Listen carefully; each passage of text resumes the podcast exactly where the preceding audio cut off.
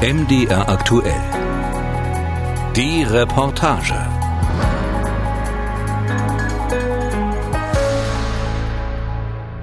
Unterwegs in Kleinpribus an der Neiße in Ostsachsen. Hallo? Tag.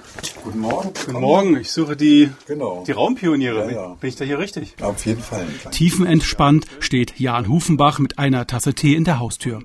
Gemeinsam mit Ariel Kohlschmidt wohnt er hier seit 2015. Vor ihrem Haus steht ein Banner. Raumpioniere Oberlausitz. Wir sind ungefähr in der, in der Mitte zwischen Görlitz und Bad Muskau an der Neiße. Und also wenn man jetzt hier hinten rüber gucken würde, in 150 Metern ist dann schon die Neiße da. Also könnte man fast hinlaufen, sozusagen. Ja, ja, klar, da kann man hinlaufen. Wir gehen in der Neiße baden. Oh, wirklich? Ja, natürlich, klar. Die ist, die ist ja sauber schon, schon lange. Man, man sieht es schon an dem Fischreichtum, den die wieder hat. Halt. Viele, viele Hechte, Forellen habe ich schon gesehen und bisher hat es noch keinen geschadet von uns.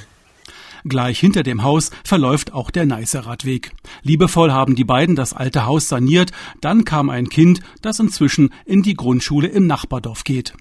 Beide können sich gar nicht mehr vorstellen, woanders zu wohnen. Kohlschmidt und Hufenbach arbeiten beide in der Kreativwirtschaft und haben sich bewusst entschieden, hierher in die Oberlausitz zu ziehen. Es gäbe genug Wohnraum zu sehr günstigen Preisen und die Lebensqualität sei besser als in der Großstadt. Doch was hat es nun mit dem Begriff Raumpionier auf sich? Tatsächlich ist es ein Zuzügler- und Rückkehrerprojekt. Das heißt, wir engagieren uns dafür, dass Menschen in die Oberlausitz kommen. Es ist eine Geschichte, die ist gewachsen aus unserem eigenen Erleben. Also sprich, wir haben lange in Großstädten gelebt. Also ich 30 Jahre lang in diversen Großstädten. Also für mich war Großstadt langweilig geworden. ne? Ich hatte es eigentlich voll ausgekostet, habe in Berlin Abi gemacht, studiert, habe gearbeitet. Es war stressig geworden und immer wenn ich rausgefahren bin, dann hat es mir da viel besser gefallen mit der ganzen Natur. Und wir sind hier runtergekommen in die Oberlausitz, in dieses schöne kleine Dorf, vielleicht etwas naiv. Da gibt es natürlich viele Sachen, die man erstmal lernen muss, so als Städter. Wie ist denn das so eigentlich auf dem Dorf? Tagesabläufe sind ganz andere, etc., etc. Wo ist der nächste Supermarkt tatsächlich? Ja, also Und es geht im Prinzip um zwei Dinge. Also zum einen beraten wir Menschen, die äh, hier in die Oberlausitz ziehen möchten oder auch generell aufs Land. Und zum anderen haben wir hier vor Ort ein Netzwerk aufgebaut an Menschen, die das schon getan haben und bringen diese beiden Seiten auch zusammen. Also der Begriff Raumpionier macht ein Abenteuer daraus, aus diesem Weg aufs Land. Auf der Webseite der zwei Zuzügler sind zahlreiche Geschichten von Menschen zu finden, die zurück in die Oberlausitz gekommen oder neu hierher gezogen sind. An guten Arbeitsangeboten mangele es nicht, finden die beiden Raumpioniere aus Kleinpribus. Aufgrund des demografischen Wandels schrumpft die Einwohnerzahl in der Region. Und deshalb sei es gerade jetzt mit Kohleausstieg und Strukturwandel eine besondere Herausforderung, junge Menschen davon zu überzeugen, ihren Lebensmittelpunkt hierher in die Oberlausitz zu verlegen, so Ariel Kohlschmidt. Langsam aufwachsen von unten nennt sie das. 24 Kilometer Luftlinie von Kleinpribus entfernt, vor den Toren von Weißwasser, schaut man auf das, worum es beim Strukturwandel geht. Wir stehen am Rande des Tagebaus Nochten mit Kati Gerstner, Sprecherin des Unternehmens LEAG. Vor uns türmen sich gewaltige Abraumhalden. Sie wirken wie riesige Wellen in einem unendlichen Sandmeer. Die LEAG betreibt den Tagebau sowie das dahinterliegende Kraftwerk Boxberg, das seit 1971 in Betrieb ist. Der Tagebau Nochten, äh, den planen wir bis zum Jahr 2038 zu betreiben. Das Kraftwerk Boxberg darf laut Kohleverstromungsbeendigungsgesetz noch bis zum Ende des Jahres 2038 mit den beiden Blöcken Q und R betrieben werden. Das sind die beiden modernsten Blöcke in dem Kraftwerk. Q ging erst 2000 ans Netz und R 2012. Der Gesamtumsatz der LEAG betrug voriges Jahr 1,2 Milliarden Euro. Davon gingen 500 Millionen als Löhne und Gehälter an Mitarbeiter, die hauptsächlich in der Lausitzer Region wohnen. Um die Bedeutung der Braunkohle für die Region zu verstehen, hilft ein kurzer Blick in die Geschichte. Also die ähm, Energiewirtschaft, Braunkohleindustrie hat bis zur Wende noch über 100.000 Menschen beschäftigt. Und mit der Wende schrumpfte diese Zahl dann sehr schnell, sehr massiv. Also Mitte der 90er Jahre waren es noch so rund 40.000 Menschen, die tätig waren in den Bereichen. Und in den 2000er Jahren waren das dann noch 8500 direkt Beschäftigte. Jetzt aktuell bei LEAG sind 7500 Mitarbeiter beschäftigt. Und man kann aber davon ausgehen, dass nochmal etwa das Doppelte an indirekten Arbeitsplätzen dazukommt. Also nochmal um die 15.000 Jobs, so dass wir dann in Summe bei circa 3.000, 24.000 Jobs sind, die in der Lausitz an der Kohle hängen. Schaut man nur auf die Oberlausitz, also auf den sächsischen Teil der Lausitz, dann sind von den 24.000 Jobs hier rund 7.000 verortet, 2.250 direkt bei der LEAG. All diese gut bezahlten Arbeitsplätze stehen beim Strukturwandel mehr oder weniger zur Disposition. Wie viele Jobs könnten erhalten werden? Klar ist, dass wir unsere Beschäftigtenzahlen natürlich auch anpassen müssen an den Ausstiegspfad. In welchen Dimensionen das sein wird, können wir jetzt noch nicht sagen. Klar ist, dass erneuerbare Energien natürlich nicht in dem Maße Beschäftigung generieren, so wie es jetzt Braunkohle, Tagebau oder Kraftwerke machen. Ähm, insofern ist es unseriös, jetzt dort eine Zahl in den Raum zu stellen und da etwas zu versprechen. Aber wir gehen schon davon aus, dass es eine vierstellige Beschäftigungszahl ist. Das ist einfach unser Ziel, Wertschöpfung und Arbeitsplätze hier in der Region zu erhalten und die Lausitz als Industrieregion auch weiter ähm, zu erhalten und zu entwickeln. Die LEAG will einen großen Teil ihrer Flächen unter anderem für die Gewinnung von Solarenergie nutzen und überlegt, auf den jetzigen Standorten der Kraftwerke mittelfristig Gaskraftwerke zu bauen. Aber auch Wasserstoff- und Wärmespeicher sollen eine Rolle spielen. Es ist nach 23 Uhr. Ich bin verabredet mit dem Oberbürgermeister von Weißwasser, Thorsten Pötsch. Er ist hier aufgewachsen. Wir treffen uns bei ihm zu Hause. Hallo? Guten Abend. Ist das dunkel hier. Wo soll ich, wo soll ich hinkommen? Hier. Hier auf die, auf die Terrasse. Genau. Pötsch zeigt mir seinen Kalender. Ja, und alles Termine. Das ist nicht mal eine Mittagspause. Das ist ja ein voll, vollgepackter Terminplan. Ja, heute, heute ging's ja. Ja. Der vollgepackte Kalender ist auch der Grund, warum wir uns nur noch zu dieser ungewöhnlichen Stunde treffen können. Tagsüber hat der Oberbürgermeister de facto keine Zeit. Bei vielen Terminen spielt der Strukturwandel eine bedeutende Rolle. Neben Hoyerswerda trifft der Kohleausstieg Weißwasser besonders hart. Vor der Wende wohnten hier 38.000 Menschen. Viele waren Zuzügler aus der gesamten damaligen DDR. Die meisten hatten Arbeit in den angrenzenden Tagebauen, im Kraftwerk Boxberg oder in der Glasindustrie. Jetzt ist die Oberlausitzer Stadt auf rund 16.000 Einwohner geschrumpft. Vor allem viele junge Menschen sind weggezogen auf der Suche nach Arbeit und Perspektiven. Einen Tiefschlag muss die Region bereits jetzt verkraften. Zu den Projekten, die nicht über die Kohlehilfen finanziert werden und damit vorerst auf Eis liegen, gehört die sogenannte Milau, eine geplante rund 200 Kilometer lange Schnellstraße zwischen Leipzig und der Lausitz. Ist der Strukturwandel für Weißwasser auf dem richtigen Weg? Pötsch runzelt seine Stirn. Naja, aus meiner Sicht ist es ähm, teilweise auf dem richtigen Weg. Ähm, das was zurzeit hinkt, ist, dass das Strukturstärkungsgesetz Gelder vorsieht für, für, die, für die Reviere, für die vier Reviere in Deutschland, aber ähm, dass eben Projekte sind, die der Bund macht, Infrastrukturmaßnahmen, die Länder machen, ähm, wo einiges mit Fragezeichen, jedenfalls in Sachsen für mich ähm, ist, und dann die kommunalen Projekte. Und dort sollen natürlich immer Arbeitsplätze geschaffen werden, aber es gibt eben doch viele Projekte, die, ähm, ja, die fraglich sind. Und was ihm vergessen worden ist, das war auch immer das Ziel der Lausitzrunde, dass man auch Geld hätte für die Unternehmen, die sich hier ansiedeln wollen, beziehungsweise Stärkung des Vorhandenen, ne, die Unternehmen, die hier sind, einfach äh, weiter auszubauen. Denn da weiß ich als Kommune, wer da ist, der wird nicht so schnell wieder gehen. Pötsch spricht die sogenannte Lausitzrunde an, einen Zusammenschluss von Lausitzer Bürgermeistern aus Brandenburg und Sachsen. Schon vor Jahren hatten sie sich zusammengesetzt und überlegt, wie man den Strukturwandel zukunftsorientiert gestalten könnte.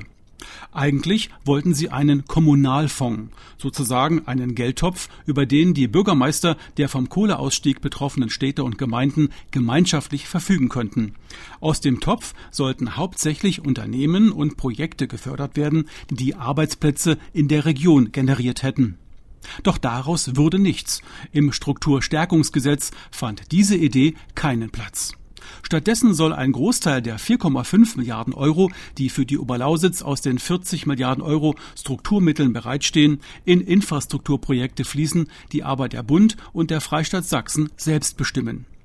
Die vom Kohleausstieg betroffenen Kommunen der Region haben da so gut wie kein Mitspracherecht. Ob bei diesen Maßnahmen dauerhafte Arbeitsplätze entstehen, das weiß niemand im Moment. Und Pötsch befürchtet, dass auf kommunaler Ebene Infrastrukturmaßnahmen stattfinden, die mit dem Kohleausstieg schlicht und ergreifend nichts zu tun haben. Und das ist so die große Gefahr, dass einfach die Region, die es notwendig hat, da wo der Strukturwandel jetzt passieren wird, kein Geld hat, um, um da zu reagieren. Und das war ja das Ziel, zu sagen, wir wollen nicht mehr das erleben, was hier in den 90er und Anfang der 2000er Jahre passiert ist. Deswegen versuchen wir jetzt als Kommunen hier im Norden, den Altkreis Weißwasser, wir sitzen ja da alle vier Wochen auch nochmal zusammen und stimmen mhm. uns ab und versuchen eben, eben die Erweiterung des Industriegebietes um 49 Hektar in Weißwasser, weil wir haben konkrete Anfragen, Firmen, die in den nächsten zwei Jahren hier investieren wollen. Ähm, Sogar aus dem Ausland ähm, sind Firmen da. Es geht auch um Glasproduktion, die ähm, wieder hier erfolgen soll. Und ähm, ich bin da sicher, dass wir das schaffen können, äh, wenn wir eben ähm, ja das weitblickend eben machen. Aber es bedarf eben auch ein bisschen finanzieller Mittel. Mhm. Und wenn das Geld dann nicht mehr da ist, um das Industriegebiet eben ähm, zu erweitern, dann wird das schwierig. Eben. Was, was gibt es für eine Gefahr, dass dann kein Geld mehr da ist? Die Gefahr ist, dass eben jetzt zu viele Projekte gefördert werden, die mit dem Strukturwandel nur am Rande was zu tun haben, die irgendwo außerhalb der betroffenen Region ähm, sind. Und das ist ähm, gerade die große Gefahr, äh, die ich persönlich sehe und ähm, wo ich auch gerade äh, meine Stimme erhebe und da mahne, dass so kann es nicht sein. Und so haben wir das auch nicht gewollt. Ein Blick auf die Liste mit den ersten 38 ausgewählten Projekten in der Oberlausitz macht deutlich, was der Weißwasseraner Bürgermeister meint. Darunter der Ausbau und Umbau des Tierparks Görlitz sowie die touristische Erschließung des Teichwiesenbades in Ottendorf-Okrilla bei Dresden. Nur zwei Beispiele für Projekte, die mit dem Kohleausstieg nichts zu tun haben und die in Kommunen umgesetzt werden, die von den Kohleabbaugebieten weit entfernt liegen. In der Liste taucht Weißwasser, das vom Kohleausstieg direkt betroffen ist, nur viermal auf. In der Oberlausitz, so scheint es, hat ein Wettlauf um Strukturmittelgelder begonnen. Wer zuerst ein Projekt einreicht und gut argumentiert, der hat offenbar gute Chancen, es durchzubekommen, auch wenn man nicht direkt vom Kohleausstieg betroffen ist. Auch der Hauptgeschäftsführer der IHK Dresden, Detlef Hamann, sieht die ersten 38 geplanten Förderungen kritisch. Ein Blick auf die Liste lasse Zweifel aufkommen, inwieweit die einzelnen Vorhaben geeignet seien, Zitat, die ostsächsische Region nach dem Aus von Braunkohleförderung und Verstromung tatsächlich strukturell neu auszurichten und vor allem wirtschaftlich zukunftsfest zu machen, so der IHK-Chef. Der Landkreis Görlitz, zu dem Weißwasser gehört, hat extra für den Kohleausstieg eine eigene Entwicklungsgesellschaft gegründet. Klingt gut. Das Problem für Oberbürgermeister Pötsch aber ist, er hat niemanden, den er dorthin im Namen von Weißwasser entsenden kann. Wir brauchen Leute, die es machen. Ne? So, da, das ist äh, die größte Herausforderung. Ja, ist viel, viel Arbeit und eigentlich braucht man da zwei, drei, vier Leute, die sich nur darum kümmern. Aber die Leute in der Verwaltung habe ich nicht ähm, für das, ne? weil viele Stellen nicht besetzt sind, viele Ausfälle sind ähm, und der Stellenplan es auch gar nicht zulässt, dass man jetzt sagt, okay, wir haben jetzt Strukturwandel und da müssen wir mal ähm, schauen, dass wir da drei, vier Leute eben für die nächsten fünf bis zehn Jahre zusätzlich haben. Und deswegen bleibt es eben am Bürgermeister hängen, ähm, vielfach. Und das ist, ähm, ja, ähm, da ist auch bloß ein bestimmtes Zeitbudget eben da mhm. und ähm, die anderen Aufgaben müssen eben auch noch mit ähm, erledigt werden. Und da sich auch ja, ziemlich viele Bauchschmerzen, die ich dort habe, eben, dass wir eben zu wenig Personal, zu, zu wenig Kraft da dahinter haben, um das eben zu bewerkstelligen. Inzwischen ist es weit nach 1 Uhr in der Nacht. Wir sitzen noch immer auf der Terrasse von Thorsten Pötsch. Der parteilose Oberbürgermeister von Weißwasser ist beim Strukturwandel auf unterschiedlichen Kommunikationswegen für seine Stadt unterwegs. Konferenzen, Videoschalten, Abstimmungen, Konzepte, Absprachen mit vielen Beteiligten des Kohleausstiegs. Pötsch weiß, nur mit attraktiven Arbeitsplätzen kann Weißwasser den Wegzug stoppen und so den Strukturwandel gut überstehen. Ortswechsel. Eine knappe Stunde hat die Autofahrt von Weißwasser ins südlich gelegene Bautzen gedauert. Vorbei am Kraftwerk Boxberg und dem Bärwalder See. Der war früher auch Tagebau und ist nun nach der Rekultivierung nicht nur Sachsens größter See, sondern auch ein beliebtes touristisches Ziel für Urlauber, vor allem aus Sachsen, Polen und Tschechien. In Bautzen, in einem alten Mehrzweckgebäude aus DDR-Zeiten, hat Wilfried Rosenberg sein Büro. Als Vertreter des Bundesverbandes der mittelständischen Wirtschaft kümmert er sich um die Region Oberlausitz.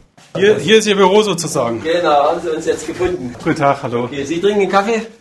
Rosenberg vertritt 200 mittelständische Unternehmen in der Oberlausitz. Insgesamt gibt es in den Landkreisen Bautzen und Görlitz über 20.000 Unternehmen, vom Drei-Mann-Betrieb bis zum 250 Mitarbeiter Mittelständler.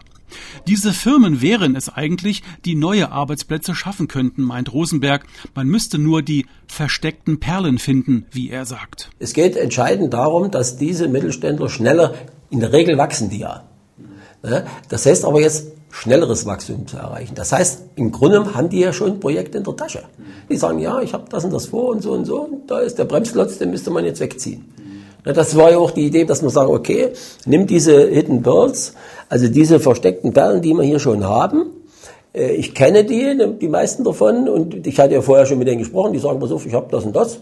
Äh, und ja, ich habe Fläche, ich könnte mich erweitern, habe also Forst gesorgt. Aber jetzt geht mir natürlich das Eigenkapital aus, ne, um schneller zu wachsen. So, wie unterstütze ich den? Äh, wir müssen stärker bei den Mittelständlern gucken und sagen, was hast du denn in der Schublade? Dann kann man das beurteilen und dann kann man losmachen. Wie viele solche versteckte Perlen gibt es denn in der Oberlausitz? Also wenn ich das so über den Kamm äh, schere, sage ich Ihnen, na, mindestens so 25 bis 30. Vereinzelte Programme für Unternehmen, die gäbe es, fügt Rosenberg hinzu, zum Beispiel Unternehmensberatung, aber direkte finanzielle Hilfen, zum Beispiel für Investitionen, aus denen dann dauerhafte Arbeitsplätze entstehen könnten, die gäbe es nicht. Dabei standen einige Mittelständler bereits in den Startlöchern und Rosenberg wollte Unterstützung für sie einwerben. Wir haben ja selbst versucht, ein, Projekt einzureichen. Wie werden, das ist genau unser Thema eigentlich, wie werden aus Hidden Pearls Hidden Champions? Was muss man dazu machen? Welche Rahmenbedingungen sind dafür notwendig? Und da gab es mit der offiziellen Begründung, das äh, wird nicht so gesehen, dass das notwendig äh, ist, dass man das fördern muss. Das müssen die Unternehmen alleine hinkriegen. Punkt. So lautete die Absage aus dem sächsischen Ministerium für Regionalentwicklung. Also das ist ja das, äh, das völlig Widersprechende an der Geschichte. Man will Regionen entwickeln. Für Mittelständler gibt es in dem äh, Strukturentwicklungsprogramm, außer das, was es ohnehin schon gibt, äh, gibt es für Mittelstand kein Geld. Also der Eigentümer geführte Betrieb, wo der Eigentümer vor Ort ist, das heißt in der Regel auch mit seiner Familie hier vor Ort ist, das heißt also auch eine ganz andere Identität aus der Region mitbringt, das auch gegenüber mit seiner Familie in die ganze Region sozusagen ausstrahlt, Kinder, Schule und so weiter. Über die reden wir. Und dann reden wir mit, über die Unternehmen, die die Wertschöpfung in die Region holen. Nachdem nun klar ist, dass mittelständische Unternehmen in der Oberlausitz keine finanzielle Hilfe aus den Kohlegeldern erhalten, wie ist jetzt die Stimmung beim Stichwort Strukturwandel? Es war eigentlich eine relativ, äh, ich will nicht sagen Euphorie, das wäre ein bisschen übertrieben, aber dass man da Hoffnung hatte. Und nun äh, sagen wir, mehr wie Ankündigungspolitik ist bis jetzt noch nicht passiert. So, und jetzt wird natürlich immer klarer, äh, dass dieser Prozess auch gar nicht so gewollt ist, was wir uns erhofft hatten, also mit Blick auf eine Mittelstandsförderung. Also deswegen äh, wächst eigentlich gerade der Frust. Wir sind zurück in Weißwasser. Einen schmerzhaften Strukturwandel hat die Stadt schon einmal durchlebt in den 90er Jahren. Damals war die Glasindustrie betroffen.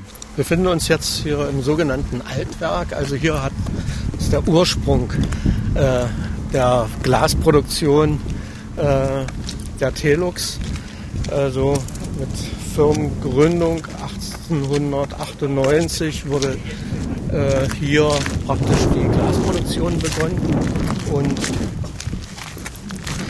im Zeitraum von sechs Monaten wurde Grundstein, von der Grundsteinlegung bis, äh, zum Produktionsbeginn ja Produktionseinrichtungen geschaffen und nebenher 60 Wohnungen für Mitarbeiter. Mhm. Das sind Zeiträume, die wünscht man sich heute für die äh, Realisierung von Investitionen. Erzählt Andreas Nelte, Betriebsleiter der Telux und einer von vier Gesellschaftern. In seinem Büro hängt ein Foto von Josef Schweig, dem jüdischen Unternehmer, der vor über 100 Jahren die Telux und andere Glasfabriken gegründet hatte. Er gilt als der Vater der Glasindustrie Weißwasser. Insgesamt elf Glasfabriken gab es in der Oberlausitzer Stadt damals. Zu DDR-Zeiten hieß die Telux Spezialglaswerk Einheit. Nach der Wende wieder Telux. Der Betrieb produzierte hauptsächlich technisches Glas. Heute gibt es nur noch zwei Glasbetriebe in Weißwasser. Einer davon ist die Telux. Weil die Frage kommt immer wieder, wie viele Mitarbeiter wart ihr zur Wende? Und da muss man immer wieder diese Zahl 1300 sagen. Und dann kommt unmittelbar danach die Frage, und wie viel seid ihr jetzt noch? Und das, das tut schon weh. Jetzt sind es noch 16. Doch ganz im Geiste ihres Gründers hat die Telux nach Lösungen gesucht, um wieder ins Geschäft zu kommen. Als vor ein paar Jahren die Produktion von Glas zu Ende ging, wurden nach und nach leerstehende Teile des Geländes an Firmen und kleine Start-ups vermietet. In einer Halle stehen mehrere große Maschinen, die gerade für den Produktionsstart vorbereitet werden. Hier steht Neues, ja. Wir haben hier eine Doppelbandpresse, und eine Fließfertigung im Aufbau. Die Doppelbandpresse ist fertig. Dort verarbeiten wir ein Glasvlies, das letztlich dann für Isolierungszwecke in der Fahrzeugindustrie benötigt wird.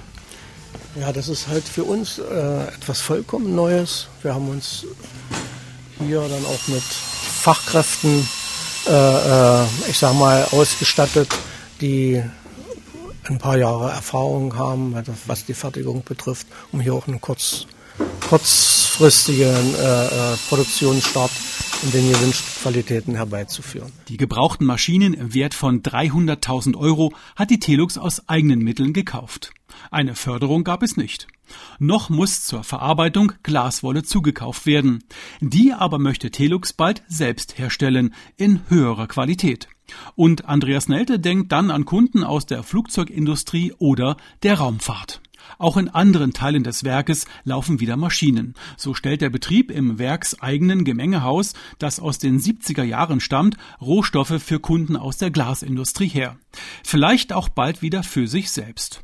Die Telux Weißwasser hat erfolgreich einen jahrelangen, aber schmerzhaften Strukturwandel durchgemacht. Ein Prozess, der in der Oberlausitz gerade erst beginnt. Thank you.